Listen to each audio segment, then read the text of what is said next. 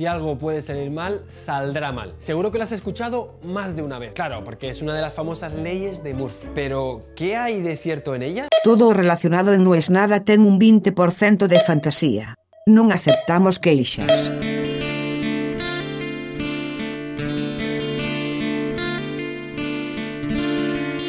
Solo un momento, es solo una mirada. Qué bien que escribe Vicentico. Mi banda de toda la vida fueron los fabulosos Cadillacs. Y por supuesto, así como en el fútbol está y se cumple siempre la ley del ex, en los noteros barra periodistas se cumple la ley del karma. Y es que aquella persona a la cual vos querés impresionar, no solo no la vas a impresionar, sino que vas a quedar como un nabo. En mi caso, me pasó con Vicentico. Las dos o tres veces que lo entrevisté, siempre fue un desastre. Yo intentaba en la charla mostrarle que sabía absolutamente todo de los Cadillacs. Me acuerdo que una vez le hablé de Bad Manners, eh, porque yo estaba a full con el ska. Malísimo.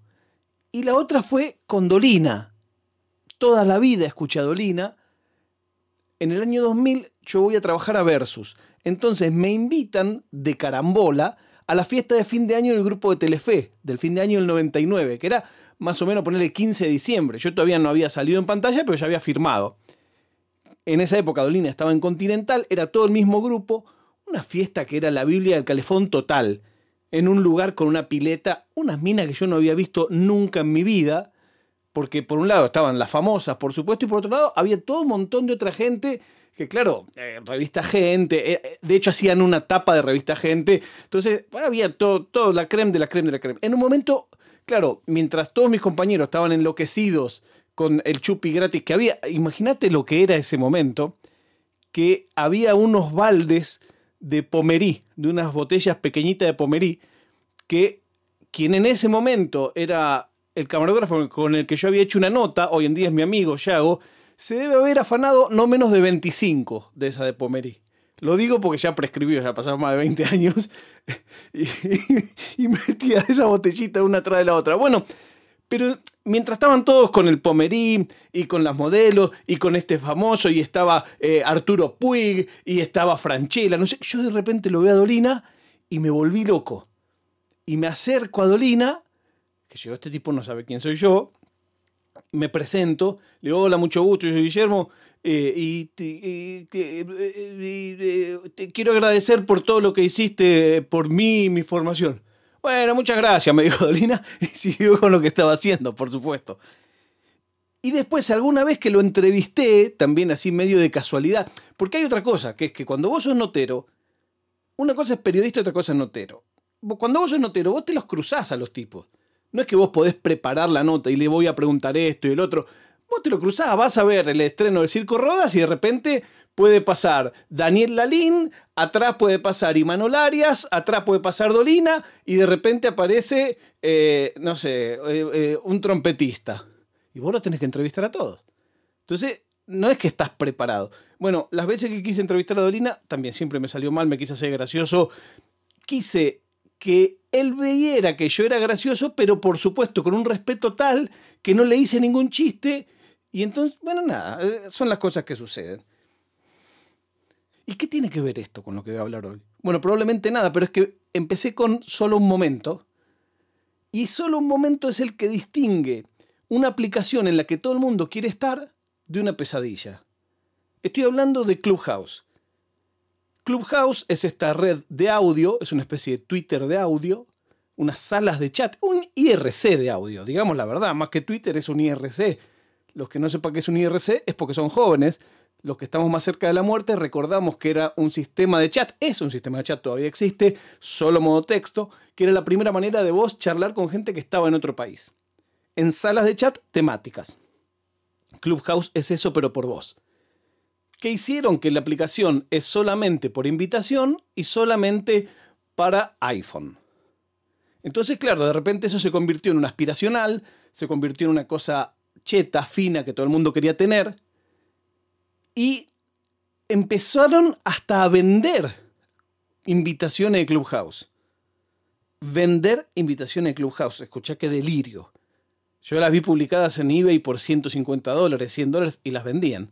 Bueno, el asunto es que hay un quilombo grande porque empezaron a denunciar que no te podés dar de baja de Clubhouse. Y vos decís, bueno, pero no va a ser ni la primera ni la última. Bueno, pero sí, hay otro problema más. Y es que cuando vos te logueas en Clubhouse, vos te logueas con tu número de teléfono. Entonces, hay un caso en particular de una chica. Ella, por un lado, tiene su vida familiar y su vida de estudiante, y por otro lado, tiene su vida de trabajadora sexual. Tiene un OnlyFans y hace, eh, no sé si hace strip, y no sé si hace encuentros, también creo que es escort. El cuento es que cuando ella se mete a Clubhouse, se mete en ese perfil, con el plan de agarrar a sus clientes de ahí, tiene un nombre, como ella va de gira por los strip clubs y qué sé yo. Pero claro, lo que no te dice en ningún lado es que cualquiera que entra a Clubhouse y tenga tu número, no requiere tu aprobación para verte. Entonces, a esta piba la empezaron a ver familiares que no tenían ni idea de este alter ego, ponele. Y no solo eso, sino que la chica dijo, yo no me siento segura porque hay ex que yo los tengo bloqueados en todos lados, pero que tienen mi teléfono. Hay uno en particular que no tengo ganas que vea hoy como luzco, porque justamente cambié mi fisonomía para no verlo más, para que él no me reconozca más. Y tuvo que mandar el pedido de baja, mandar un mail 2021. Por supuesto, no le contestaron. Mandó un segundo mail que por supuesto no le contestaron lo puso en Twitter, lo puso en Facebook. Bueno, la cuestión es que le llevó cinco emails pedir que le bajen la cuenta. Y es terrible, como una cosa pasa de ser deseada, es solo un momento. Esto está buenísimo, quiero estar. Ay, si alguien me invitara, no sé a quién pedírselo, no sé qué. Y de repente entras y metiste la pata. O no, no metiste la pata. Pero nadie te dijo claramente que todos quienes tengan tu teléfono iban a ver todo, que vos no los tenías que aprobar, y menos todavía te dijo que es imposible salir. Entonces es realmente terrible. Y claro, esto no es casual, no es que, ay, che, qué mal, la diseñaron mal. O sea, claramente hay una intencionalidad, claramente es para que la gente se quede, siga, pero el precio es muy alto, me parece a mí.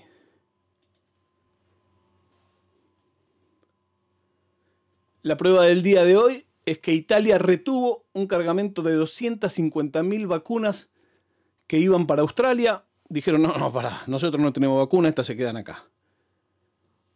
Yo leía a muchos diciendo, ¿qué importa dónde se fabrican las vacunas? ¿Para qué queremos fabricar vacunas nosotros, que las manden ya hechas? Para eso querés fabricar vos, para tener soberanía, en este caso sanitaria, para que si pasan tus vacunas por otro lado no te las manoteen a la vez, lo que muestra esto es que aquella vieja fantasía del marzo del 2020 de vamos a salir mejores y más solidarios, no es nada.